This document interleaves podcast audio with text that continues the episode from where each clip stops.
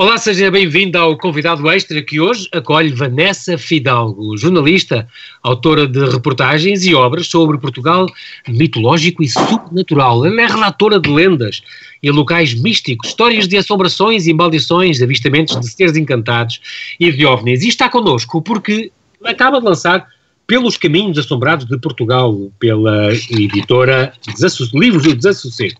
E é sobre isso mesmo que vamos conversar. Olá, Vanessa e bem-ajas. Por teres aceitado este nosso convite. Bem-vindo ao Observador.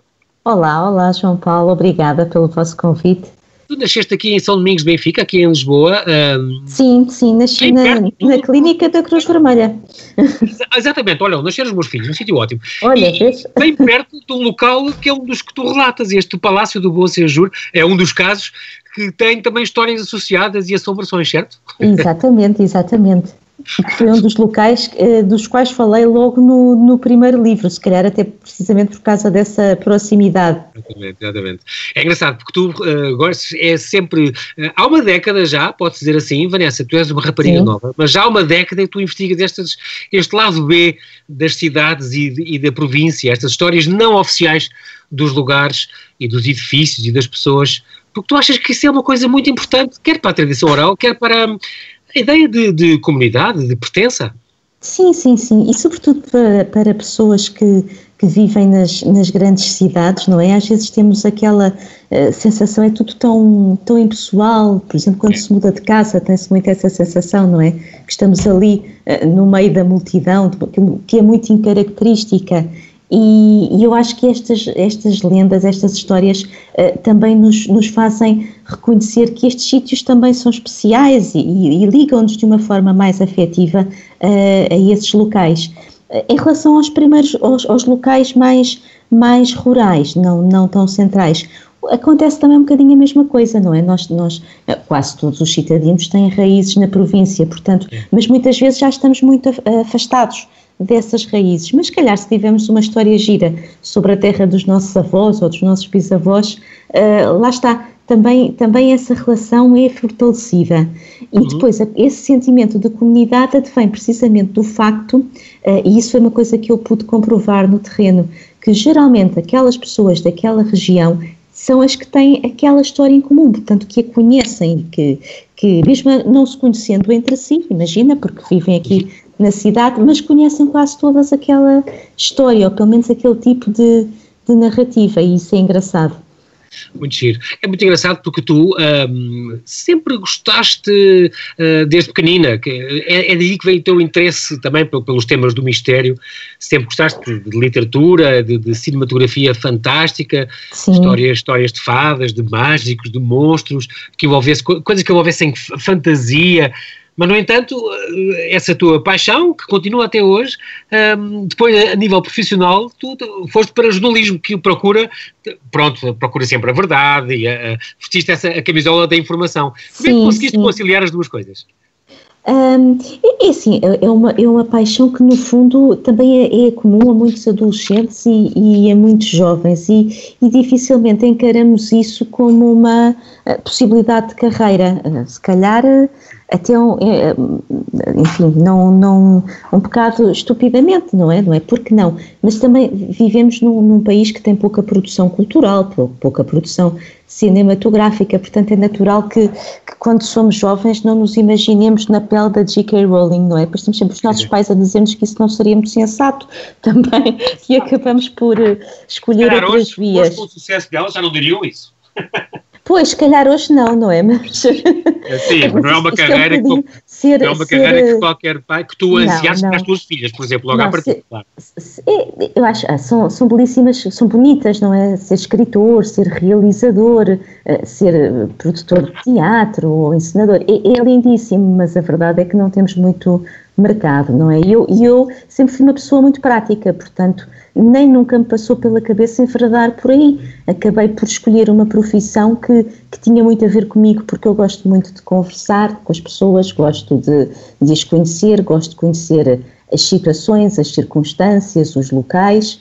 Um, e que, por outro lado, que também já estava um bocadinho em mim uh, por razões familiares, porque tenho outros jornalistas na família, um, e portanto era uma profissão que eu, à, à qual eu assistia os adultos, não é? Já a, a, desempenharem, não os meus pais, mas, mas os meus tios, e, e que eu achava imensa piada. E eu costumava dizer aos meus pais: um, eu não sei, ainda muito pequenina, com, com 12, 13 anos, eu não sei o que é que vou ser, mas sei que vou ser qualquer coisa daquelas que dá para não estar todos os dias no mesmo sítio.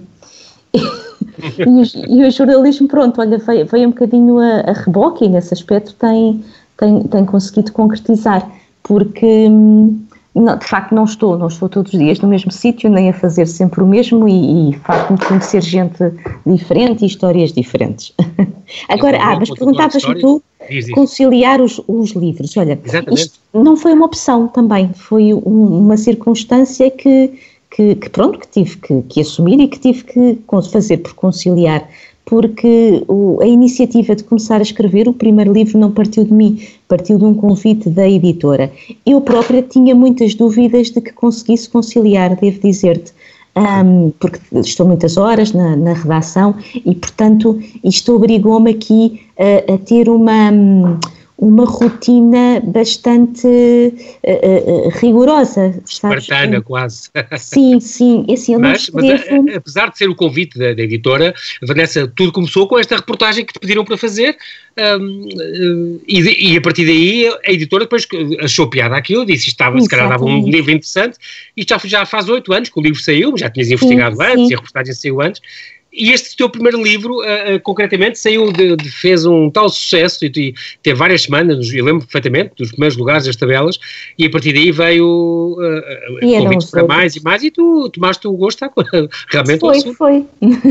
foi. Até porque, por exemplo, havia sempre perspectivas que ficavam de fora. Eu, eu lembro perfeitamente que quando comecei a investigar para o, o primeiro livro, portanto, que eram casas assombradas, eu volta e meia deparava-me com histórias de lobisomens, de bruxas, de duendes, e eu, eu, ficava encantada.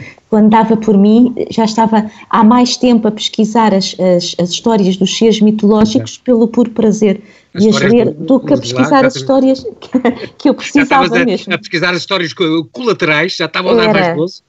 Era, portanto, e basicamente foi, foi assim que os, que os livros foram foram surgindo, porque havia sempre sim. ali, sim. Não resisto, havia. vou falar de todos, vou, nem que seja mencioná-los, não resisto. Também chegaste a ser apresentadora, uh, fugazmente, apresentadora de televisão, na altura, já em 2000, meu Deus, devias ter pai 4 anos. Uh, mas, mas e tens saudades disso? Hoje em, dia, hoje em dia ainda fazes umas coisas eh, de vez em quando, mas uh, tens saudades de, de ser apresentadora ou não? Preferes o teu trabalho agora como investigadora e autora? Sim, sim, prefiro, claro que sim. Aquilo, lá está, também foi uma coisa que aconteceu muito por acaso, porque eu naquela altura já trabalhava em imprensa e foi, e, e, a, e a bom da verdade, aquela passagem pela SIC aconteceu exatamente da mesma maneira que os livros. Eu fui fazer uma entrevista, eh, na altura ao Ediberto Lima, aos estúdios ali da, da Valentim de Carvalho, em Passo de Arcos, e ele eh, perguntou-me se eu não queria lá passar no dia seguinte para fazer um casting. E pronto, eu passei. Uh, mas não, eu nunca deixei ser jornalista e de escrever na imprensa.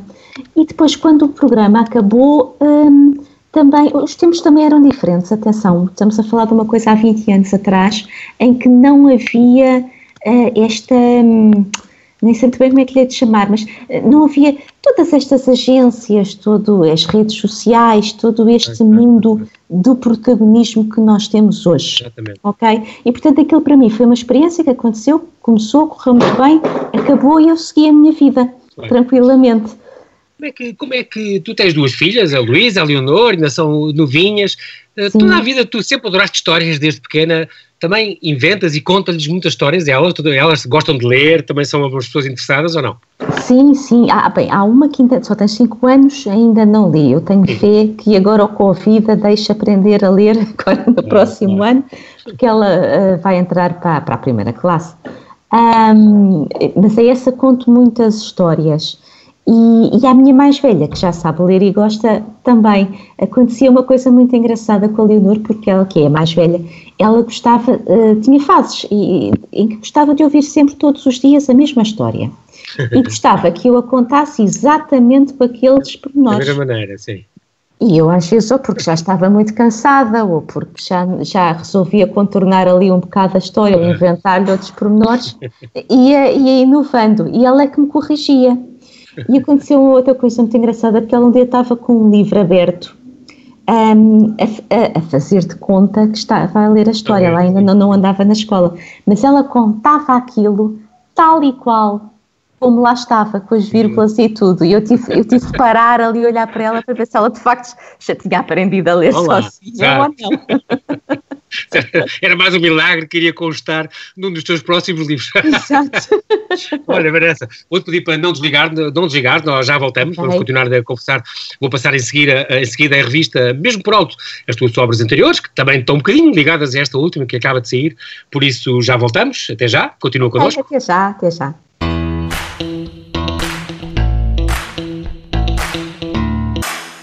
Estamos a conversar com Vanessa Fidalgo, que nos vai apresentar a sua obra pelos caminhos assombrados de Portugal, que nos traz umas sugestões para apimentarmos os nossos percursos de férias pelo país. Muito bem, Vanessa, nós um, estamos a falar já, não posso deixar de mencionar os, os, outros livros que tu fizeste, há oito anos saiu este, Histórias de um Portugal Assombrado, no ano uhum. seguinte 101 lugares para ter medo em Portugal, depois Seres Mágicos em Portugal, depois foste, foste viajar aos avistamentos de OVNIs, viajaste para, para outras galáxias, é depois os lugares abandonados uh, de Portugal, que foi há, se não me engano, dois anos, tiveste aqui um livro o ano passado com o Pedro Paiva, um livro de intervalo, SOS Donos em Apuros, que tem a ver com cães e donos e histórias incríveis, uh, que editaste no ano passado, e este ano então voltaste pelos caminhos assombrados de Portugal. Já sabemos que esse teu interesse pelos temas do mistério uh, vem de trás, e pelos seres mágicos e as histórias de fadas e de bruxas, e assim. Uhum. Um, e, por exemplo, tu, uh, essa reportagem que tu que lançou todo este tema e esta tua apetência por este tema tem a ver com, uh, concretamente, sobretudo a linha de Sintra e a linha de Cascais. Eu lembro, estou-me a lembrar da Casa das Pedras, por exemplo, por acaso uhum, uma casa que eu fiz uma uhum. reportagem também há uns anos, na altura não falámos de fantasmas, falámos mais sobre a história curiosíssima dessa, dessa uhum, casa e da, e da conversa dela, tem tudo, tem tudo a ver. E ia perguntar uma coisa, não, não sei, não me lembro se está lá, mas esta casa de ranholas, existe uma casa à entrada de Sintra. Ai, sim, já ouvi entrada, falar. Passava já. lá antes de haver IC19, agora não sei se passa, mas antes de haver o IC19, eh, esta casa de ranholas é das que consta na, na É que desde pequenino que ouvi histórias sobre esta casa, um, ehm, que seria assombrada, e no meu tempo, eu sou mais antigo que tu, faziam-se apostas sobre quem conseguia lá dormir uma só noite e quase ninguém conseguia. Incrível. Tu lembras tens noção disto? Lembras disto? Lembro-me dessa história assim da, da Casa de Ranholas, só que eu nunca, para além de alguns assim relatos uh, difusos na internet, nunca descobri assim nada assim de muito substancial, sim, sim, e é acabou por ser uma casa, é, é, é, acabou por ser uma casa que eu nunca, nunca peguei, porque isto depois é engraçado, é, mas, mas é assim geralmente que eu começo, eu começo por, por pesquisar quais é que são as casas que, que andam aí nas bocas do mundo, supostamente assombradas. É, é, muito giro porque tu começas realmente por investigar uh, as entidades locais, uh, tu vais aos sítios, realmente já percorreste o país todo e as ilhas à procura de, de de, de, de, casos e de histórias, pesquisas as entidades locais, testemunhas, sim, interlocutores, sim. vais a, a, jornais também locais. Ah, aprendi com os teus livros, que há este Arquivo Nacional de Lendas do Centro de Estudos Oliveira Ataíde, da Universidade do Algarve, este projeto Versial da Literatura Portuguesa Tradição Oral, da UTAD, o Gabinete de Estudos e Chiponenses, aí já, já falámos disso, no Palácio Bom Sejur, uhum. um, muitos arquivos, bibliotecas eh, municipais, as memórias, a internet, falas depois com psicólogos, especialistas no, no, no sobrenatural, faz uma pesquisa uhum. aturadíssima, mas tem que ser, certo? Para, para, claro, para ter alguma credibilidade. Tem que ser, até porque uh, eu também sempre tive essa preocupação de fazer um, um certo enquadramento não é? Uhum. De hum, contextualizar o porquê destas histórias eh, mexerem connosco e de, de, de se manter. E, e, e aqui é uma coisa que, que, ultrapassa de facto gerações, porque eu lembro-me uh, da minha avó, da minha avó que faleceu este ano, e da minha tia Ricardina, uh, contar, a minha avó contava que quando eram muito miúdas passavam lá num, num caminho qualquer e que passavam sempre muito a correr porque apareciam os medos. Um, nunca soube mais do que isto, nunca percebi que medos eram aqueles, nem elas. Mas, mas é, a verdade é que se calhar as minhas filhas hoje em dia passam exatamente o mesmo tipo de, de sensação, se calhar aqui num, num, caminho qualquer da minha urbanização, só porque tem umas árvores mais frondosas ou tem uma casa mais antiga ali ao pé. Uh, e eu acho, e isso já é uma coisa que está um bocadinho para lá da lenda, e foi sempre por isso que eu nas introduções procurei sempre falar com, com pessoas que também nos abrissem um bocadinho este caminho da, da reflexão. Uhum. O outro lado também. Esta coisa da tradição oral é, é, uma coisa muito, muito importante e que eu acho que se perde se não ficar registado. Tu costumas gravar, Sim. por exemplo, idosos a contar as histórias? É uma coisa que te, que te preocupa e que tentas fazer? Quando eu consigo chegar diretamente à fala com eles, sim. Um, muitas okay. vezes, por exemplo, tive há, há, uns tempos acesso a uma série de, de relatos de idosos de uma universidade sénior de Aveiro, precisamente porque eles uh, puseram, um, organizaram, um, não sei muito bem se foi uma tarde temática, sido qualquer coisa desse género, em que a, a, a atividade a proposta era precisamente isso, era contar as lendas e as histórias da terra deles. E depois, um, a senhora que fez a animação da atividade, muito amavelmente, mandou-me um registro dessa tarde. Ah, um, pronto, e lá está, eu tive acesso ali a uma série Aí de, dá histórias. Para estas histórias, claro. Exatamente, claro. por exemplo, agora, o ano passado, ou há dois anos, que isto o tempo uh, corre de facto e eu já não estou muito bem certa, Sim. mas fui fazer ali um, uma. Fui, primeiro que tudo, participar num encontro uh, com miúdos da escola, porque tinha havido um concurso de, de escrita promovido ali pela Biblioteca Municipal de Odivelas.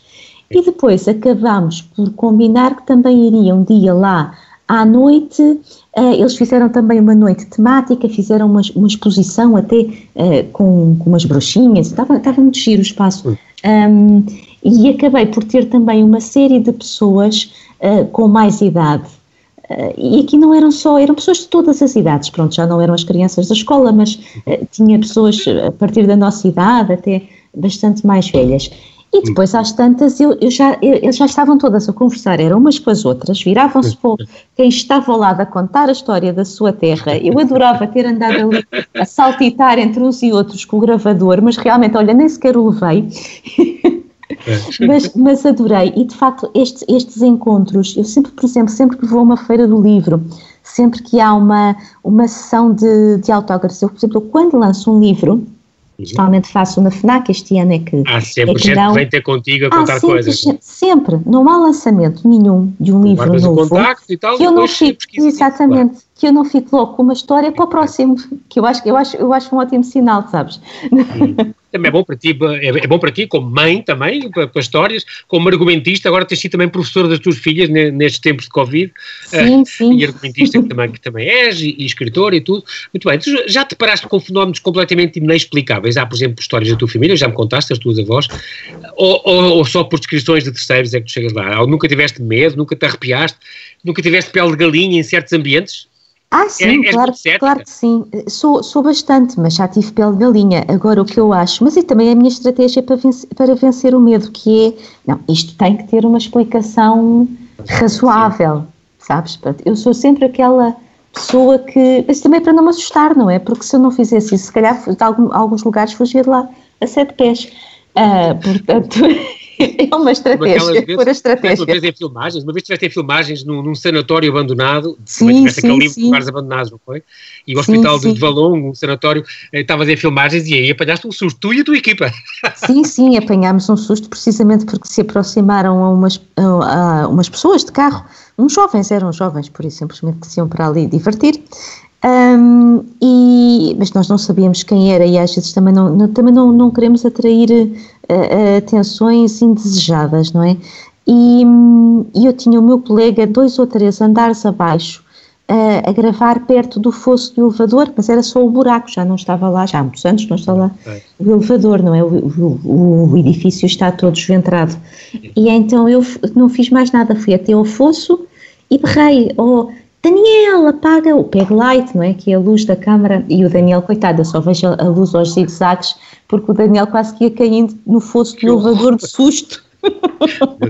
Olha, vamos então falar deste livro Pelos Caminhos Assombrados de Portugal. Oh, oh, Vanessa, a minha primeira pergunta é só esta. Porquê que não há nos teus livros um mapa? Era tão importante, uh, Vanessa, nem que fosse à entrada ou nas guardas, qualquer coisa, o mapa com os sítios 1, 2, 3, 4, 6, até 50, e em cima neste são dezenas e dezenas de sítios curiosos, é com histórias curiosas, faz tanta falta. Tens de pedir à Margarida Damião, tens de pedir ao, aos teus editores no, no, grupo Saída de Emergência, para na próxima edição, uh, é porque realmente faz falta. Uh, Olha, mas agora estás a dizer isso e eu estou pela primeira vez a lembrar-me da reunião que tivemos uh, no início em que falámos disso. Olha, falámos disso, mas não chegou a concretizar-se. É As pessoas agora, por exemplo, agora vou, vou, como, como tanta, tanta gente, e ainda bem, vou, vou partir de férias em breve, vai ser cá, vamos para fora cá dentro. Aliás, este livro vem na hora H por causa disso, como tu sabes, pelos caminhos assombrados de Portugal, é um livro giríssimo para a gente levar uh, uh, para férias, porque não vamos sair daqui, portanto, e vamos pois. passear, concretamente eu vou para o norte, para o centro e para o norte, um, mas era muito engraçado ter uma referência fácil para a pessoa chegar aqui e dizer, olha, vou estar nesta estrada, no, vou, vou visitar do 12 ao 41, vou passar nestas terras, nestes sítios todos e procurar os sítios certos. Ou, oh, oh, Vanessa, sim, pede para fazer Está bem, está bem. Era tão importante haver isso, tão mais simples para consultar. Então as histórias realmente são muito espalhadas, mas eh, claro que muito curiosas, tens por temas. Agora, falta um mapa, isso é, é, é muito importante, sim, e aposto que já é disseram várias vezes isso. E, e permitia, uh, inclusivamente, fazer circuitos, não é? Porque, por exemplo, quando vou... Ah quando vou para fora é isso que eu mais ou menos tento fazer, reunir ali uh, os sítiozinhos próximos com onde, onde... Depois tu passas, Vanessa, e depois chegas cá, já me aconteceu, e num país aí, num país estrangeiro, e depois, olha, estive a, a, a 100 metros de uma coisa e única. Não fui lá. É. única de história da humanidade e não, e não passei lá porque não lava isto realmente referenciado. Fa, faz falta. Agora, é muito engraçado porque este teu livro, uh, que eu continuo a achar que os teus livros têm uma coisa curiosa, além de ser muito ao lado, o tal lado B, uh, tem uma coisa gira que é as pessoas. Um, ehm, é muito isto o património imaterial, é uma coisa que está muito na moda também, uh, este levantamento do património imaterial, no fundo é o que tu fazes. E tu dizes, isto não, estes livros que eu tenho não, é com, não têm fantasmas e lobisomens, não, têm esta tradição oral, este, é, uhum. isso, é que, isso é que estes relatos é que são verdadeiros.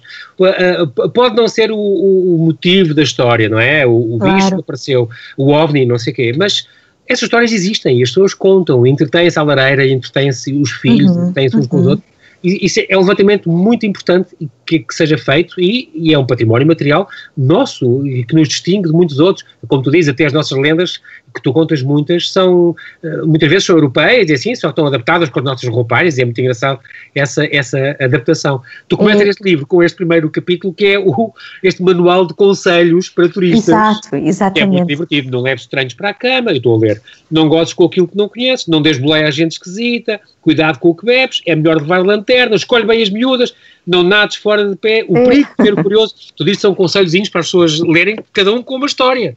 É cada um com uma lenda. É. Cada um com uma lenda e é eh, ligado a uma terra, ou o que seja, é, é muito curioso. Portanto, nasce muito desta curiosidade. Uh, começaste já a preparar isto, este livro, muito antes do Covid, mas já estavas a pensar sim, no, sim. no turismo. Já, já, porque eh, este livro esteve para sair no início de abril, 3 de abril, se não estou em erro mas pronto, foi, foi adiado por, depois, por, por razões óbvias. Um, mas, eh, no entanto, antes disto tudo, também o país vivia aquela fase, não é, de aquele boom turístico, estávamos no auge, um, temos agora consciência disso, não é? Na altura era um planalto. A falta que nos faz, exatamente, exatamente. Uh, e, e, portanto, foi, foi muito por aí. Uh, para. Um, pronto, é para no... fica, quer dizer, isto, não, isto é uma coisa que, se a pessoa para o ano já puder andar a passear por todo lado, leva o livro exatamente, à mesma. É? Exatamente. O trabalho fica feito e isso é muito importante a ver. Exatamente. Pronto, como acontece que, por acaso, até este ano, porque os meus livros não falam de facto de nenhum lo local uh, estrangeiro, uh, como este ano também não podemos ir para o estrangeiro, não é? Ou não devemos, é. aliás. Um, pronto, fica, fica também, acabou por, por adaptar-se à nova realidade. É muito engraçado porque tens, uh, por exemplo, entre, entre estes vários casos, tens o caso das, das vozes, da voz do operário, a árvore do diabo, o vampiro da Ruda dos Vinhos, o lobisomem enciumado, tens histórias curiosíssimas. Uh, Vanessa, eu passo as férias numa terra chamada em Ferreira do Zezer e ao pé de Dornes, uhum. só naquele sítio em Dornes, onde eu batizei os meus filhos, uh, aquele isto aí no, na Albufeira uhum. do Castelo de Bó, conheço, conheço só aí naquela aldeiazinha mínima, que é aliás foi uma das aldeias maravilhas, ganhou há três anos, uma das, uma das aldeias maravilhas de Portugal, sim, tem a esquina do lobisomem, imagina. Há uma esquina uhum, do lobisomem. Uhum. E depois tem aquela uh, capela onde está uma imagem que foi encontrada, Sim. tem uma lenda associada. Capela que tem uma lenda, exatamente. Nossa Senhora do Pranto, exatamente. Uhum. Uma, um agricultor que ouviu chorar e afinal era uma imagem que estava uh, com o nome Pietá, que estava afundada. Uh, no fundo faz todo o sentido, quando vieram os mouros em todo o país se enterraram imagens, portanto é muito, é perfeitamente possível isso ter, claro que aconteceu. Agora, estar a imagem a chorar e a, e a, a dar a sua localização é que já pode ser um bocado lenda, pois. mas isto deve ser encontrado centenas pelo país todo. E depois tem aquela torre templária ao lado, uma torre pentagonal, raríssima em Portugal, que tem umas inscrições na pedra, nas ombreiras, que ainda não estão uhum. traduzidas. Portanto, só para dar um exemplo de uma pequenina terra onde eu passo as férias, aí há três lendas uh, incríveis. Não fazia, não fazia a mínima ideia que eras lá, mas eu estive lá em junho. Ah, olha, bonito. Daqui a um mês vou lá estar também, daqui a umas semanas vou lá estar também. Mas e, realmente tem encontrar essas histórias, como a, a, a, da estação de São Bento, esta Sim. história de, de Cascais do, do farol da guia. Um, Conta-nos uma ou duas dessas, assim, resumidamente, para as pessoas terem mesmo vontade de, de comprar isto. De espreitar. Um, olha, talvez, talvez podemos, talvez contar, olha, numa daqui, da voz do operário que tu referiste aí, um, e, é, e, é uma, uma lenda muito engraçada e, e, e, para mim é muito querida porque tem a ver com uma coisa que eu gosto muito, que é jornais, um, e a própria instituição, a voz do operário, que eu conheço desde miúda, não é? Porque cresci aqui em Lisboa. Um, ora, este, este sítio uh, tem este nome que era o nome de um jornal operário. Uh, que foi fundado depois, inspirado de certa forma, depois de uma frase de um operário, Custódio Gomes, uh, que não sabia escrever, mas que comentou na fábrica onde trabalhava, soubesse eu escrever e denunciava tudo isto. Uh, e, assim, e assim nasceu este jornal operário, não é? Para dar, dar voz àqueles que, que trabalhavam em más condições e que não a tinham. Hoje a voz do operário é, é uma, uma associação, tem um, audi, um auditório, pequeno auditório lá dentro, é uma escola também e, no entanto, conta-se que nesse pequeno auditório que as cortinas se vão movendo de vez em quando, que há, enfim, aquela atmosfera daquelas coisas que vão mudando de lugar sem que ninguém desmexa e de, de, de janelas que se vão abrindo e que, que será, segundo dizem, o Custódio Gomes, que vem discretamente, silenciosamente, assim, sem querer assustar ninguém, mas ver se está tudo bem, ver o, o, os tempos, como os tempos mudaram. É o, é o poltergeist que assombra aquela, assombra a voz do operário. Muito engraçado. E também há uma história estranha aqui que tem a ver agora também com, com, a, com o verão, que é desta, que tem a ver com o Cadoc, com esta discoteca no Algarve. Ah, sim, sim, sim. Incrível. É, é uma história que geralmente a, eh, a, maioria das pessoas que eu conheço adora, não é? Porque diz respeito a um sítio onde pelo menos uma vez na vida Exatamente. passaram por lá. Mas diz lá, a história aconteceu já a muitos rapazes que lá foram, não foste só tu que lá foste feliz. É. Então, os, os, esse, conta a lenda que esses rapazes, às tantas, conheceram uma rapariga lá dentro, eh, simpática, muito gira, foram conversando e tal, e que depois à saída um, a, lenda não, não, não, não especifica como é que ela depois foi para casa, também, como, como diria a Teresa Guilherme, isso agora não interessa nada, mas a verdade é que, que, está frio e, ela, e eles acabam por uh, oferecer-lhe um casaco para que ela não tivesse frio. E ela aceita e acaba por lhes dar num papelinho a morada para que no dia seguinte eles pudessem ir lá buscar o casaco. Pronto, e eles assim fazem. Quando batem à porta, quem atende é a mãe da rapariga e que eh, ouve a história, não parece assim muito surpreendida e que às tantas lhes diz pois, olha, mas é, isso de facto era a minha filha, mas ela já morreu. Meu Deus. Os rapazes incrédulos não querem acreditar, mas chega a mostrar-lhes o quarto da rapariga e a fotografia da rapariga e em alguns casos até os leva ao cemitério. Verdade é que já diz a lenda que às tantas o casaco até está pendurado na campa dela. Incrível! Sim, como essa, e bem, como essas há outras. Essa, essa é curiosa, Vanessa, porque tem uma coisa que é a contemporaneidade. E eu ia te perguntar isso, nós estamos quase a terminar, mas eu ia te perguntar isso. Eh, então há lendas novas, há lendas recentes, ou com estas coisas das redes sociais, positivismo, com a ciência, as lendas tendem a acabar? Pelos vistos, essa é recente. Não, não é? há, há, há, lendas muito contemporâneas nossas, não é? Portanto, que hão de ser lendas antigas. Um dia esperemos bem que sim, lá está, daí a importância de, de as registar e de as ir contando. Mas eu acho até que com a internet há até um, um, um avivar uh, da partilha deste tipo de, de histórias porque, tu se calhar deves saber, existem eh, vários, vários grupos, páginas do Facebook, onde estas histórias são partilhadas. Um, e, e, e, que têm milhares de, de, seguidores e de visitantes e de pessoas que vão, vão contribuindo. Ora, eu diria até que nunca antes houve tanta. Houve tão boas circunstâncias para essas histórias serem, serem de facto partilhadas, não é? Porque eh, já não estamos a falar só de, de, algo que é ali do seio da família ou da aldeia, mas, mas de algo que, que agora pode chegar a, a toda a gente. Mas é sobretudo na internet que eu vou vendo uh, essas histórias mais modernas, uh, digamos assim, e, e que se veem precisamente por este tipo de de referências, não é? A, Cadoca, há, há uma história de uma curta-metragem do David Rebordão uh, que ah, ele fez curva. para a Aquele curva. Fantástico, em Sintra, na estrada de Sintra, bem impressionante. Exatamente, que, é um trabalho dele, não é? Enquanto realizador, mas que se tornou, imensa gente me fala Viral. do fantasma da Teresa Fidalgo, portanto, Ainda e acabou por tornar-se uma nova parente, não é? Sim, não é nada, sim. mas podia ser.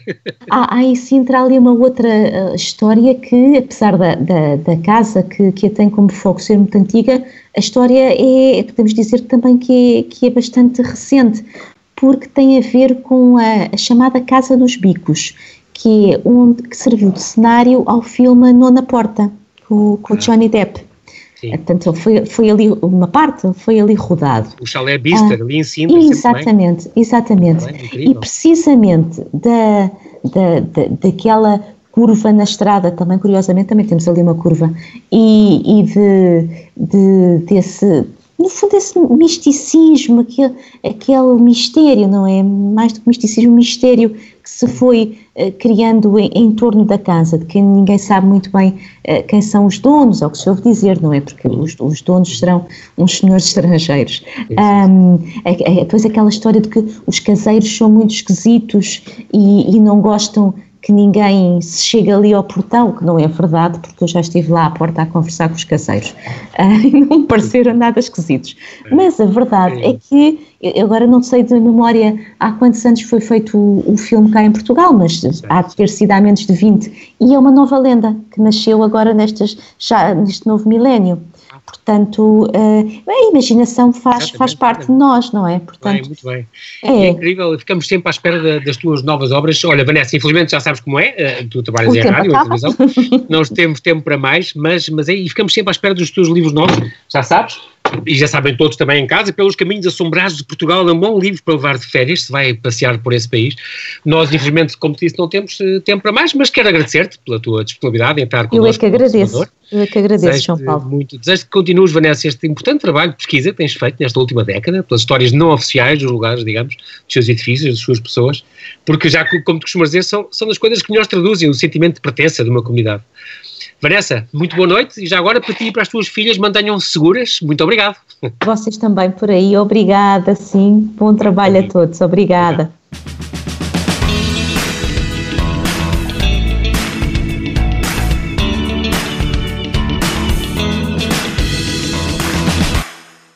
Obrigada por ter ouvido este podcast. Se gostou, pode subscrevê-lo, pode partilhá-lo e também pode ouvir a Rádio Observador online em 98.7 em Lisboa e em 98.4 no Porto.